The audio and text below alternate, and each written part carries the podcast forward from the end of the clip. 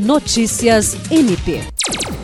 Integrantes do Ministério Público Brasileiro, representantes institucionais e dos poderes executivo, legislativo e judiciário estiveram reunidos na noite desta quinta-feira na sede do Tribunal Regional Eleitoral para participar da cerimônia de abertura do primeiro encontro de procuradores gerais de justiça e corregedores gerais do Ministério Público da região Norte. O evento foi aberto com a solenidade de entrega de medalha do mérito do MPAC no grau grão colar ao Procurador-Geral de Justiça do Ministério Público Militar, Antônio Pereira Duarte, por seu trabalho como Conselheiro Nacional do Conselho Nacional do Ministério Público. A Procuradora-Geral de Justiça do MPAC e vice-presidente para a região norte do Conselho Nacional de Procuradores Gerais, Cátia Rejane de Araújo Rodrigues, que presidiu a solenidade de abertura do evento, saudou os participantes do encontro e revelou o sonho de que a região norte tenha maior destaque no cenário nacional por ações positivas que fortaleçam o Estado democrático de direito